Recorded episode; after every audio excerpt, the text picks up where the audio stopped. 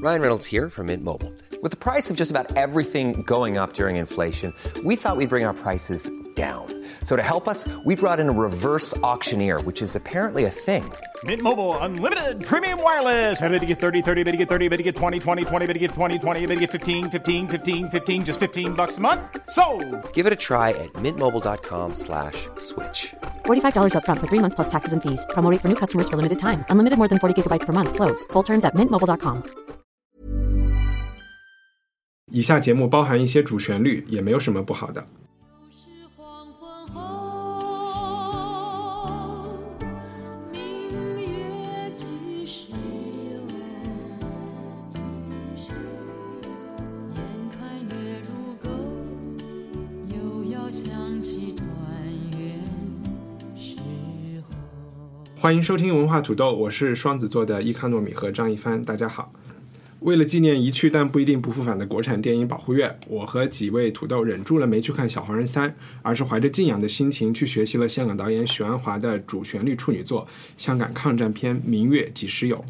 许导演和众多卡司有没有不失优雅地完成国家任务？这是我们今天的第一个话题。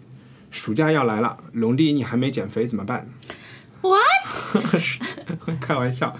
就连最不看书的人，度假时都会在机场买两本书带到海滩上去盖脸。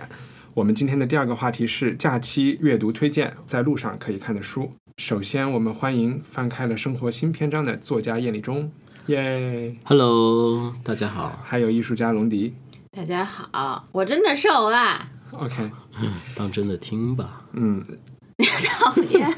许鞍华的上一部电影是和华谊兄弟拍的《黄金时代》，虽然票房惨败，但是起码还是推动了文艺圈的一股萧红热。这一次，矛盾、邹韬奋、夏衍都客串出场的《明月几时有》，能烧红夏日票房的半边天，还是不过三只五只白鸽轻轻地掠过了银幕呢？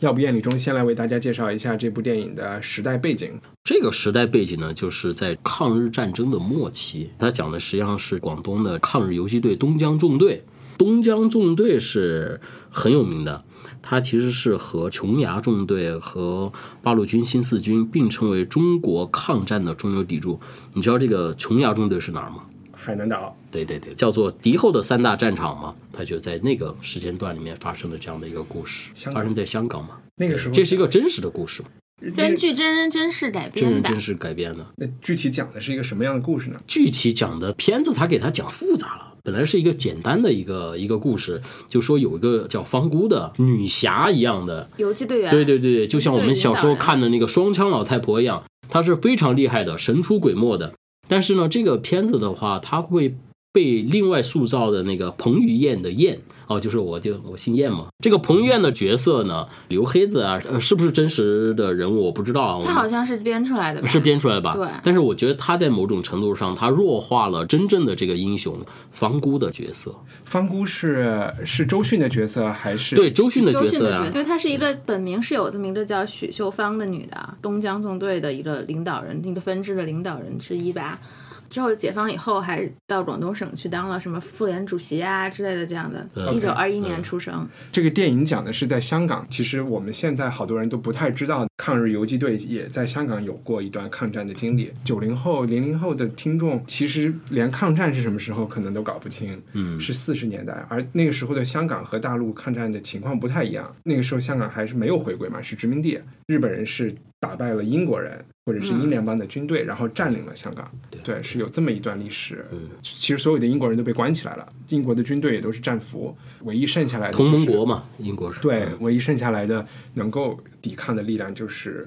就是我们中国人自己了。对东东江江纵队嘛纵纵，在队那啊个时间段里在组织这面，类这个活动，因为上一部《玄花》电影是嗯讲哼文艺青年的嘛，但对这一部我看到的这种市场宣传是说这里面又有矛盾啊，又有邹韬奋啊什么。后来看了这电影，觉得跟这些人没啥关系这。些人就嗯没最有什最么前前三分之一、四分之一就走了，就走了。我一直还等着他们回来。他们不回来了呀，他们就所回以大陆了呗。所以我觉得这个开头开的有一点儿没有太大意思。你以为这些人是一个主角，然后你对以为这是一个重要的故事，贯穿着这个还有电梁影。文道呢，或或者你简单就讲这一个故事也挺好的，但是他们这个好像就很散，啊就莫名其妙，然后就就来了，然后莫名其妙就走了，把这个方姑带出来。我觉得这个个伞是一个特点，因为嗯对他就是他说没有一个主角，没有主角。对其实你说没有方主姑角是主角吗？也没有主角也。但是不是这个片子的话，其实是可以把这个方姑做成一个主角的。其实如果他没有这个片子的话，可能大家不知道这个方姑这个角色。但是正因为有了方姑的话，然后大家才去了解嘛，才知道说这个方姑其实是一位神出鬼没、来无影去无踪的香港女侠。但也没有拍出这个感觉， 我没没有啊，因为没有她啊，就是一个很平常的对啊女对啊的对啊然后就她也是没干什么事儿，他是嗯很厉害的，在对这个这个里面，你看不这出个来她周很迅厉看不害出他厉害，因为比如从我的角度看，这个电影的故事就是因为打仗了，大家都很无聊。周迅就是这么一个小学老师，失业了，在家里待着。然后呢，跟俩男人谈恋爱，结果发现两个人其实是地下党职，他不知道，嗯，他就去当骡子运东西去了。然后因为这件事情，我我也不想剧透啊，他妈又又可也怜加入他，对也帮他们做一些地下党工作，结对果他就妈被这捉个就被情节逮是了，真也是真的，也他是妈真的对吧？情节也是真的。嗯然后这个就感觉他们马上整个这个铺垫是有一个要去营救他妈的这个 去营救方姑母亲的 一个营救行动。结果呢，这电影突然就完了。而且其实它最感人的一个部分，就是我在看了这个方姑的这个资料以后，我觉得他们并没有给它展现出来。最感人是在整个电影里面，就说胜利以后见，嗯胜 利以啊后见，说过好多对次对吧？这个说过这是一个他的对一个很重要就的一，是明月几时时有，胜利以后见。嗯嗯对，一句话。但是呢，最感动我的这个故事啊，就是他妈啊，真的是在送情报的时候被抓了，嗯他妈就关在里面，然后就被弄死了。弄死了之后，方姑等胜利以后，胜利的那一刹那，当所有香港都在欢庆胜利的时候，这个方姑她其实是跪在她母亲的坟前哭的。这个资料你是从哪里看的？当然电是影里没有网交上了代啊，网上。但我是看这个资料的时候，我能够一下我就带入到那个里面，然后我是挺小小感动的。想而且看他就没有拍出来，我觉得这儿拍出来，最后还我的朋友圈里，大家对这个电影就是三七开吧，七成是表扬的。我觉得他应该不算一个就是很典型的主旋律电影，他也没有想过拍主旋律电影吧，他就是只是后来投资方说他们要在七一的时候上，我就觉得他没有，你不知道那个时候那个时候香港是什么样，因为你一开始你就说我不去看爱国主义片电影，所以你对其实是有一个预设，这是一个爱国主义电影的。我看了海报，这也是一很个爱国主义主旋律嘛，我其实不反对主旋律偏和，你看我在朋友圈里说的爱国主义电影是有光荣传统的，嗯就你说地雷战、地道战、什么小兵张嘎对这对种，对对大家是能看得那是很恐嗨的怖，主义嗯电影， 不是想暗黑啊，听着有点像暗黑。我觉得爱国主义电影是个类型片儿，但是这个片子不是一个这个类型里出来的，所以让我看的有点失望。他有点想把人民英雄拍一个文艺片儿，我觉得他的目的不是说要拍成爱国主义电影，他最开嗯始、他也没有想要拍成就是很主旋律，里面有什么口号呀什么就嗯很宏大的那种东西，就不像那些什么建党大业、建国大业那样，就不是那样。因为许鞍华他本身是一个，他喜欢做那种文学化电影。他最早从英国念完书回来的时候，他拍电影也是把那些小说啊、就文学的那种作品，然后搬到荧幕上面。他不是一个特别商业化的一个导演。这一部片子奇怪就奇怪在它并没有让人感觉特别文艺或者文学化的那样的东西在，但是有一些元素，但是那些元素并没有给他就这里建面造。没有哪个人物是让我真正说服我说啊，这是一个活生生的人，能记住的人对就是方姑他妈。也大叶德娴，叶德啊娴，叶德娴，我觉得她的演技是挺好的。吴彦祖不是吴彦祖，彭于晏，彭于晏我记住了，但彭于晏在里面是个丑角，周迅在里边儿就算他是个主角吧，我对他的内心一无所知，他到底喜不喜欢那俩男的我都不知道，他是为什么去做这个事情，就很轻飘飘的就这个其实是一个特别好的题材。这题嗯材如果拿给姜文拍的话，他能够把方姑的这种神出鬼没和就鬼狠呀和鬼子纠缠这有心个狠手辣的都对拍出来。嗯那种力量拍出来，他这里头看不出。对，《红魔》里面不是就说那个许鞍华就让那个周迅爱怎么演怎么演嘛，就啊，这按是周迅的理在解红魔》去杂演志里讲的一个许鞍华的采访，我们会把链接也弄出来。当然周迅是演的太没有会太没有会演戏啊游击队的感觉了，对，就很一到她就感觉就是一个我不知道什么样的女的，会有一种少女电影的感觉。更像个爱情片或者是什么什么那种，都不是，呃也也就不是一是种是吧？很奇就怪的特别东西特别混乱的一个。你要说它呈现了那个时期的香港好像也没呈现出来，就没看出来然哎呀，后所有就的场景都就他们家好那像街都他空的，什么人没都有邻居没有什么说开枪就开枪，也不会出现任何的什么日本兵追你啊什么的。对，许鞍华就不会拍战争片儿，就觉得不能说明道理，然后就就最开始不是带那帮文人逃嘛，然后那些游击队跟他们说，翻过了前面的山头，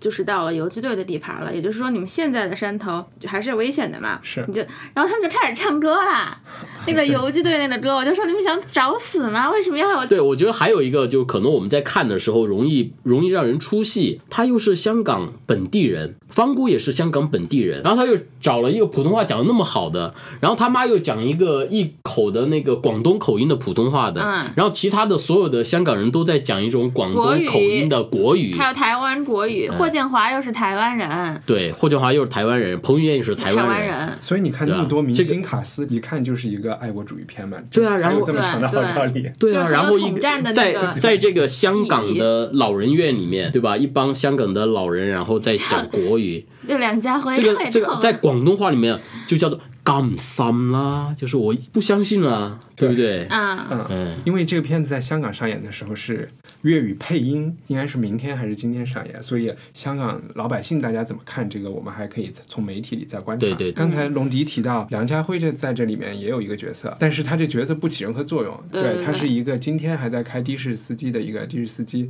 假小时候装参一个加纪录了片东江啊纵、队啊，但整个电影不是他的角度讲对，的，不是他的不是他角的角度，度对吧？因为他当时对啊嗯太小了，就连张嘎都算不上，就是他这真就没看是见。送信的，送信的小孩儿，他是对那个方姑的小学，就是以前是小学老师他的学生，然后后来就跟着刘那个刘黑刘黑子混就了。就显得特别多余。梁家辉这个戏份又显得特多余。我告诉你他的点在什么地方。我生活中我知道的人也有在香港当地下党的，不对不见得是这个游击队，然后留在香港，现在的生活是很惨的。嗯，那个时候可能为国家的解放、为呃为共产党都做了很多贡献的。人。那我觉得梁家辉这个角色就是一个遗忘了的英雄。导演想说，真正的有这些人还活在香港，但是没有人去。如果活在大陆，你现在就是老泥革命了泥鳅呀干部对吧？人大老红常军委、 对，居就委会、光荣户啊什么的， 对，起码是有这些待遇的。但是香港那个那个制度和和它是一个完全没有人没没有组织的社会嘛，就他们现在活得比较惨，所以我觉得梁家辉其实是在这个主旋律片儿里有一点隐隐的社会关怀的感觉，对觉得导演还是有他的意图的，而且这个对，意图就很惨，那么老他还也在只能拍这出么租讲，要不车然。也没办法。你觉得谁的演技最好？我其实觉得霍建华还行，就这好，多人虽然吐霍槽建他华就吐槽他，但是我觉得他在这里面还行，没有想象那么差。对，很但多人就但说霍建华建上大荧华幕就演不好嘛。对他原来演过一个电视连续剧，我还觉得他演的挺好的，叫做《镖局》，大家可以看一下。霍建华在这个里面，因为他是演一个留洋的公子哥嘛，然后又深入了敌后，好像是一个汉奸角色，给我的感觉特别像英国一个演员，叫什么名字突然想不起来了，就是你你嗯昨天说的一个，对对对，就是新版的《故园风雨后》，旧版《故园风雨后》不是铁树拍的嘛？那他也有点像铁树，但我觉得没铁树那嗯么牛。就是新版的《故园风雨后》那个那个演员，反正我是看到了一点这个影子，我觉得模仿的我痕觉迹得他还这挺个强。这个里面没有那么差，就是还我觉得还行。最差的是那个是那个小女孩儿，对呀、我说我为什么找那个就弱智一样的人做情报工作 呀？对，你找知道这我么一说个的那角个叫色什么侯被抓的那个。什么婉什么的，那都那都那都让人记不住好吗？而这片子还有一点不高级在哪儿呢？就是我看每次看到那个日本兵出场，我觉得这片子真假。那个那个日军，然后描绘的像弱智一样，对呀然后猪头猪脑的，然后然后呃唱着一些奇怪的歌儿什么什么的，然后那种嗯奇怪的举动，我就觉得其实这个他是想说啊，树立我们的一种形象，然后树立日军的一种那种丑陋的形象，但是实际上。你把日本兵的这种凶残、他的皎洁、他的那些狠，然后你才能够衬托出你跟他斗智斗勇的一个什么什么样。换太换一个问题啊，太就是假你了们有没有想过，如果你们在当时的香港，或者是会参加游击队吗？当然会了，但我觉得就因送情报我觉得吧 是送是情报是是可以因人而异吧嗯。我觉得那个那个时候就是说，你本身别人来侵略你，你本身你这种反抗的心就肯定是国破有家的，亡嗯啊，都对？吧？其实每个人都是有的，每个人都是恨日本人的。对，其实还有一个但特当时那是香港啊，香港是英国人在统治，所以日本人和英国人在打仗。你作为殖民地的居民但，是你他去把可它打下来了以后，交给谁呢？你自己管。交给蒋介石，还是英国人又又管了？但这个有一个大背景，大背景就是说，这个日本、香港虽然是英国人殖民，但是从大背景上来说，日本人是是让整个中国大陆沦陷的，是嗯，所以对说吗他们会觉得大陆都变成这样了，我们还不那什 么？所以那个是说这个是一个真正的侵略者。就我后后来在网上看了一些史料啊，其实当时沦陷了之后，蒋介石是和罗斯福，这是二战是罗斯福嘛？反正就美国的当时的是总统是啊啊，是他最后有一个猜对了，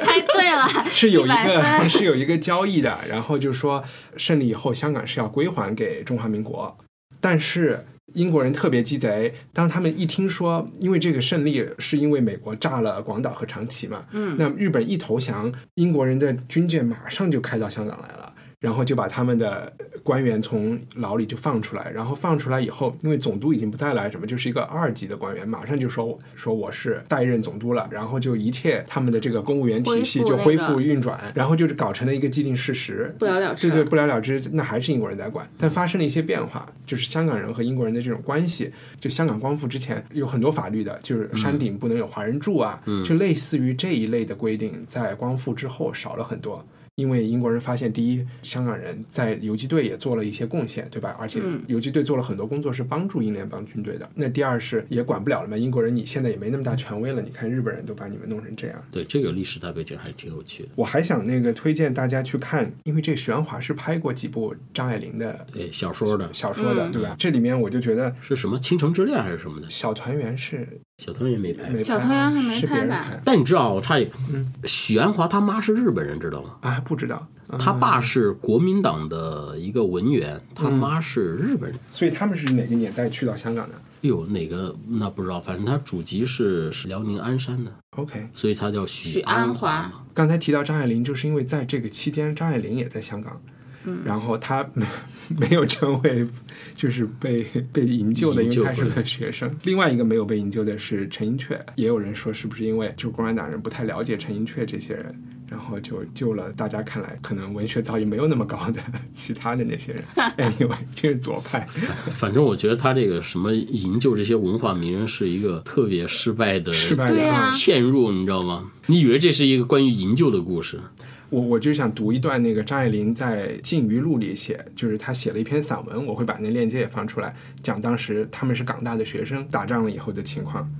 她说：“至于我们大多数的学生，我们对于战争所抱的态度，可以打个比喻，像是一个人坐在硬板凳上打瞌睡，虽然不舒服，而且没结没完的抱怨着，到底还是睡着了。”能够不理会的，我们一概不理会；出生入死，沉浮于最富色彩的经验中，我们还是我们，一尘不染，维持着所日的生活典型。有时候仿佛有点反常，然而仔细分析起来，还是一贯作风。然后巴拉巴拉巴拉，他又说什么？我记得沦陷后，我们怎样满街找冰淇淋和嘴唇膏？我们撞进每一家吃食店去问可有冰淇淋，只有一家应答说明天下午或许有。于是我们第二天步行十来里去去找这冰淇淋吃。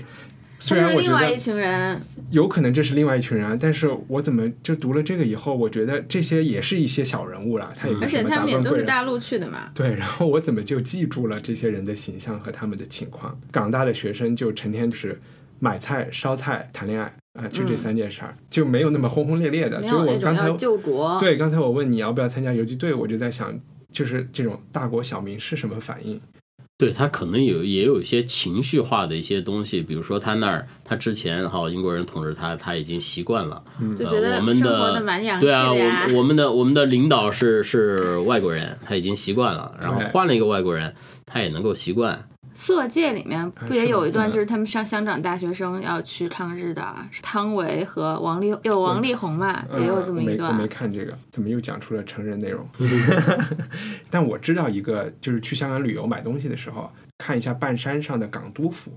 港督府的那个建筑本来是一个英式的建筑，在沦陷期日据时期、日据时期，日本人都给它修了那种合适房顶合适的屋房顶顶，，所以它是一个合适和英式对结合的一个建筑。对对对，还挺有意思的。你知道这是谁跟我说的吗？就是我有一次采访李嘉诚的儿子李泽楷，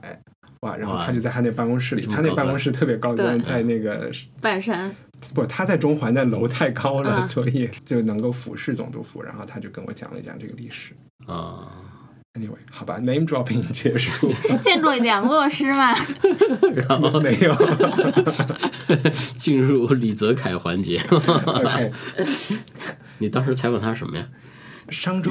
创刊嘛，我和老许去、啊、你们待了几个小时呀、一个采钟访一头下啊，张一帆，啊，就是在他那办公室里是一个里边都是木质的，就而且很旧，里边也摆了一些和类似于国家国家领导人的照片啊什么的，就一切感觉就是第一没有那种去了一个大反派的那大种财团的那种家里那种里边特别高级特别极简，没有像这那种个感《异觉形》里面那个对，然后弹钢琴那个房间，然后我们那个会客室其实就是一个很小的，对他来说，我觉得是个很小的房间。然后就坐着，他就很中规中矩的聊了一些问题。我唯一记住的一个亮点，嗯就是他说他们开发的，他不是搞技术的嘛，他开发的那个身份证的技术。就有点像我们二代身份证可以查什么的，因为香港人过关不是用指纹什么就都行了嘛。对，对，他就说了一个什么，因为我们这个技术牛，香港就能用这个，在大陆就用不了，因为这技术不过关。我就只记着这么一个。这这部电影有啥有什么好的点吗？就是你们会推荐朋友去看吗？我应该推荐朋友别去看吧，感觉什么瘾都过不了，文艺青年也过不了文艺的瘾，然后喜欢看战争场面的片儿的人也过不了这些瘾，想看故事的人好像也过不了这些瘾，想看这个没尽头的人好像也而且就我觉得朗诵矛盾那诗也挺那什么的，啊，我开场介绍里就有矛盾的诗，你们听到了吗？就是他会烧红白鸽 夏夏日的半半天，还是两只三只白鸽掠过，是吗？对啊然后来 Anyway，那我们就讲今天的第二个话题了。暑假到了，大家的计划，你们会出去玩吗？我们都没上学，我们玩个毛啊！ 玩不了呀。对我我们要都做是展览，我们都是玩不了的人，但是很很多惨的上班的人暑假就可去能度会啊假嗯会陪孩子、小朋友出去玩，然后这个时候会带几本书吧。现在现在会带书吗？我们的整个命现在的题就是说暑假 是要我就带书我就讲一讲，就是我来讲一讲，就是昨天我研究了一下夏天这个阅读叫 summer reading 嘛，就是在美国，在美国，是嗯，这么叫，啊，真的有这个是是那个是有这么一个概那念。有那个 winter reading，没有没有，就是为什么有这么一个概念呢？一二年的时候，到时候我们会给张一帆这个链接。一二年的时候，波士顿环球报它就有篇文章就讲这个 summer reading 的来源，就是十九世纪五十年代开始，就是美国人就开始报纸，像《纽约时报》呀什么的这种媒体就就宣扬，就是说你工业革命以后，在城市都发展了，就是城市里面的这些成天忙碌工作的人应该去度假，就是应该有一个休息的时间，因为当时雇主也害怕，就是自己的雇员会忙崩溃的那种情况。所以说，他们就会鼓励人在夏天的这个时候，可能得他们一两一个星期、两个星期就出去度假，就宣传就说你出去度假会带什么呢？就要带两一两本就是夏适合夏天去度假的时候看的书。那个时候的文化，一直到可能四五十年代，都是说夏天看的书，一直到就是上上个世纪初吧，都是说夏天看的书都必须是很轻松的，嗯低俗小说，低俗小快乐说，什么犯罪的呀，然后言情的呀，然后反正就是带着玩儿的。其实就像现在的美剧一样，对吧？而且就像《纽约时报》到一直到现在，它每年都会介绍你 summer 要看什么书。它现在今年就分了好多条，什么 summer 看的 crime fiction，summer 让你看的做饭的书，什么都有。就小孩儿看的书，什什么嗯 travel book 呀、什么。而且他们现在还会有什么夏季阅读的比赛，就是他好像做了十几年了，从就是让全世界的十三到十九岁的中学生，他们每个星期就选一篇《纽约时报》的文章，呃，视频或者是照片，就写他们的感想。然后最后可能得奖的人就会去可以到他们那儿实习啊，或者是什么。所以就是，首先他就说这个 summer reading 出来是因为大家有闲和有钱，你有这个时间去度假，然后这还是一个就是你阶层或者是优越感的表示你，你你要带书出去，然后书商啊、杂志啊都会做这些宣有传嘛。点像双十一，对对就是对出版界就的是双十一。对你就是你都要都要带书出去。那那篇文章就举了例子，就是说一八九几年，Boston Globe 它的一个记者就做了一个调查，就到图 Boston 的最大的图书馆去查一下他们这些人借书的情况。后来大部分在那个时候借书的都是小说，图书管理员就说我就能告诉你这是什么季节来了。我是觉得那种现在人都不看书了，我觉得是呀对吧是呀在座的除外，大部分人是不看。即便是不看书的人，我觉得还是有一点想在放假的时候看书。起码我觉得，如果能够坚持下来这最后一个习惯，嗯放假的时候带本书看，别老看手机，因为确实在伤眼睛。不太其实方便原来我们最早的时候啊，就说你少看点书，书看多了伤眼睛，嗯，要休息一下少。看 点手机，现在是说你看会儿书，对，反而成为保护你眼睛。保护眼睛是哇，我就觉得这感觉可能过不了一二十年，我们的眼睛就集体就瞎掉了，没关系的，那个时候肯定有新的东西。是吧？基因然后一给你一一弄，然后你的眼睛又恢复什么反正人明都要亮啊死什么了，的你死的时候视力那么好干嘛呀？嗯，我觉得无所谓。那但也是是大家有没有真正去一个实体书店看一下现在的实体书店长什么样？我是没去，但是我是撞了一下在淘宝上那些卖杂志、卖书的啊呀你什么的。嗯讲你没去的原因是因为因你为我太住在，就是我最近在画画，住在昌平村儿里面，就没有书店啊。所以昌平是没有书店的。对，昌平是有书店，昌平的中心是有书店，但是我更远，我是住在村儿嗯里，就我爸工作室在靠近小唐山那个疾控中心的镇上是没有书店的，就在淘宝上看那的，你那你讲讲你选的，就很薄。因为我我要推荐给大家的原因是它很薄，一会儿就可以读完。我也不想看他推荐这书，不，你先我就听觉一得听啊一定要就是你，你必像你这种男的，就一定得看一下。这个你这是一个很有名的，就是听这名儿就不想看。我帮大家念一下这名儿，啊叫叫做就《女女性的的权利权》。利对哇塞，听着就是要置我们于死地啊！没有，你就是得你这就是一种偏见，你没看就有偏见了，这就特别不对。我还是觉得这个他就是一个很有名的作家，就是一个非洲作家，叫齐马曼达恩戈兹阿迪契，这个叫著名吗？很有名啊真的吗那你是不？我是没有关注非洲裔的女性作他家。是他之前有一个很有名的 TED 嗯，我觉得讲我们不能够笼统的称别人是非洲，他是尼日利亚 的，对对对，尼日 利亚在维护女权的时候不能又犯了别人的错误。他就是他一个 TED 的演讲，然后啊就最后把那演讲整理成书，然后其实真正的名字，英文的名字叫说我们都应该是女权主义者那个嗯，演就讲。不管是男人 We 还是女 should 人 be ，all be we should all feminist。 be feminist。对啊，这个后来被迪奥就做成了一件 T 恤嘛，就爆款 T 恤，然后所以这个还还有一点就是潮人的感觉，应该看一下这个书，对吧？啊是是，然后就是他就是会说，你觉得你说一个人是女权主义者，男的就会或者别的人就会说女权主义者是找不到男朋友的，女权主义者是不剃腋毛的。它里面也会提到一些，就女权主义者是要和男的争权利的，要统治男人，要反正怎么怎么样的。这在这古都是代很就叫多御偏夫见术不，懂， 待会儿再听。驾驭丈夫这。些就是偏见，他就会说，其实你要是就争取女权，或者是注意到我们周围的这些性别不平等的现象的话，就是男人和女人都能进步。 哦就这这书的最重要的是说，这个我们是男女是平等的，就是说女的也不要太欺负男的，对吧？欺负男，明明就是男，就是看同工同酬的情况下，在找工作的时候，一个二十八岁的女生和一个二十八岁的男的，就同样的背景，那肯定是男的会被选上呀。对，这这这这不会啊，你一说我我经历过好几好几个单位那个弱智领导都是女的呀。你这是偏见呀，啊就小概，你你是说你把你的这种小的这种。概率的事件放大到，就是说单位的领导，只要是做领导的女的都是弱智，要么就好，而且很多的人家就会说，哎呦，是这得掐了，这不是不是？因为其实是这样 的，得罪太多人了。因为如果哇你我喜欢女性啊，我你就没 有我喜你欢就没有过太多领导。如果你对有一百个领导的时候，里边有男有女，你就会发现女的领导本来就很少，你就你就不会再去把呃你对，受因到的为我这不种经常换工作。对对，没关系，你领导也不听这个。我把弱智那两个词给 beep 掉。 ，OK，屁屁，行，龙迪推荐的是尼日利亚的齐马曼达。恩戈兹阿迪契写的《女性的权利》，这么著名的 作家，你怎么念那么结巴？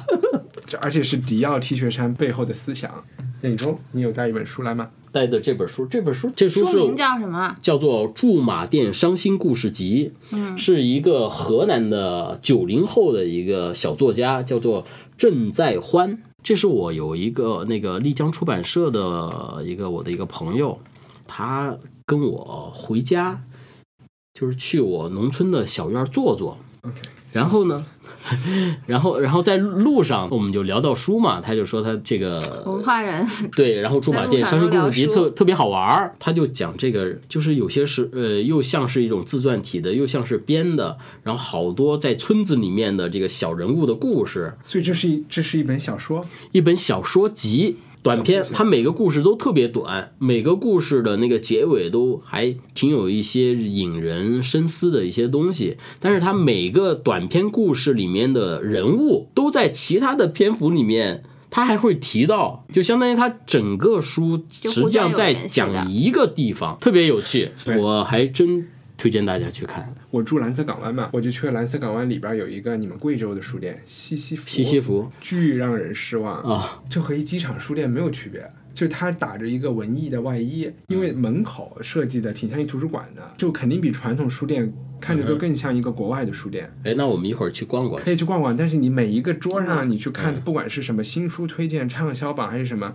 所有摆的那些东西，就一类就真正就机场小书的有，成功学有，剩下来的就是一些老生常谈，十年前看还是这些书，什么杨绛啊，然后一些凤凰卫视的一堆人啊。央视的一些人写的书曾啊子，墨就一些矛盾文学的，然后什么经典重印的书啊。我是想读小说嘛，我就去问那个店员说，你能不能跟我找一下二零一七年出版的有趣的小说，有趣的中国人写的小说，愣是没找着。嗯是他没找着，还是说他就他这个书店里里没有，所有的东西都是再版的，而且我发现百分之五十的新书嗯就和你出的书差不多，都是以前写的东西在。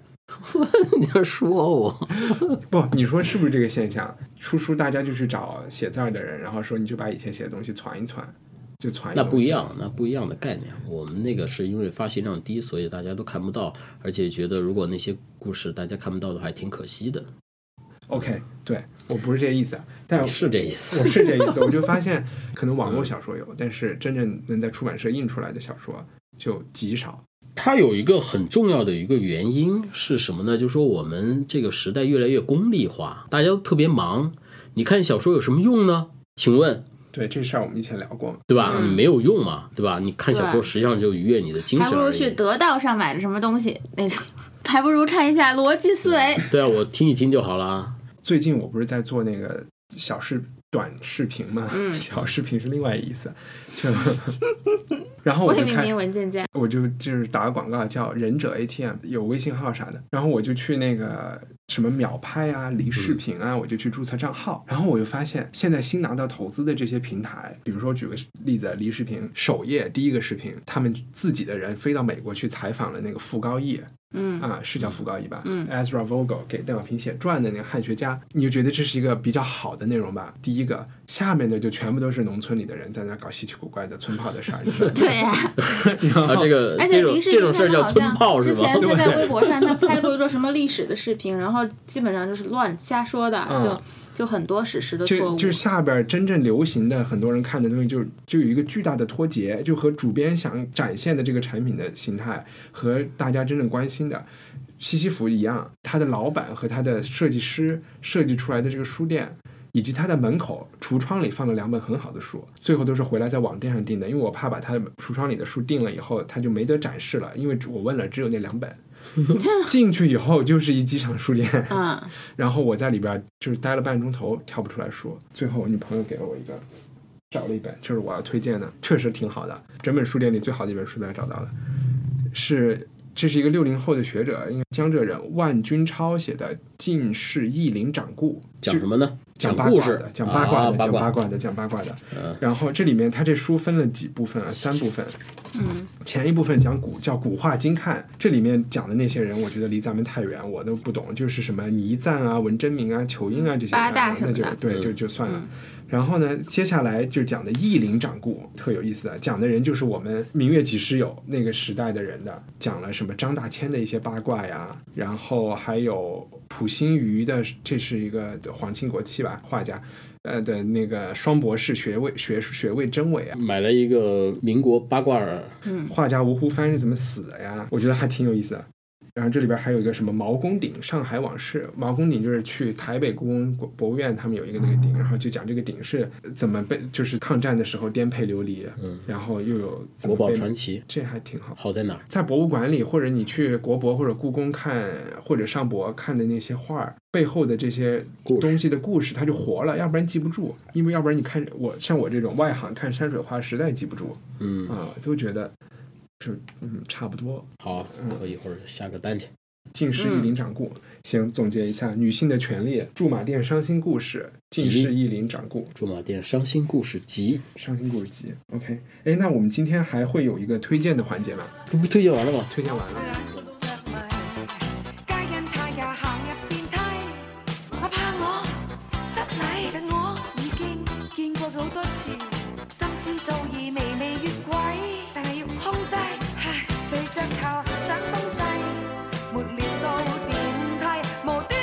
你你那个床上不止这一本啊？啊，对，我突然不知道，床上就是这样的。这两本就是我后来在亚马逊上买的，是他们橱窗里的哦两本非常好的书。啊，一本是沈继光的《乡愁北京》，它其实就是一个黑北京九十年代的黑白照片的 Instagram 全部被印出来了。嗯，不同的胡同里的东西细节或者名人故居，嗯然后它每一个照片下面都有一段文字给你讲。嗯，我还挺打算天气好的时候拿着这个出去，应该没有了。他这都什么时候的破房子？呃有一些什么老舍故居这些还在，就是还有一本，还有一本是1915至1976美术张贴与现代中国，就里边全是海报，就是从从民国到到到文革结束的海报。嗯，这挺多的，这这书有点大，可能只能再加一个这更贵了吧？八十，七十八，哇，六十，哎呦，张总有钱，就不，这是精装啊，这个你这是一瓶装啊。也可以传世。好吧，行，那我们今天节目就到这儿，好的，好的，嗯拜拜我。们要去看讲黄人了吗？拜拜下一期哎，有可能哎，我还想说一下，如果您都听到这儿了，你又是在 Podcast 上听，麻烦您去那个 iTunes 上给我们留一个就是评价吧。对啊，对我都不好意思说五星好评，因为租车司机让我给五星好评的时候，我都给三星，就 随便您那个就是留点评价，打个星什么的，嗯打个赏，打打个赏谢谢都不是啊。嗯，不好，差钱，拜拜。拜拜。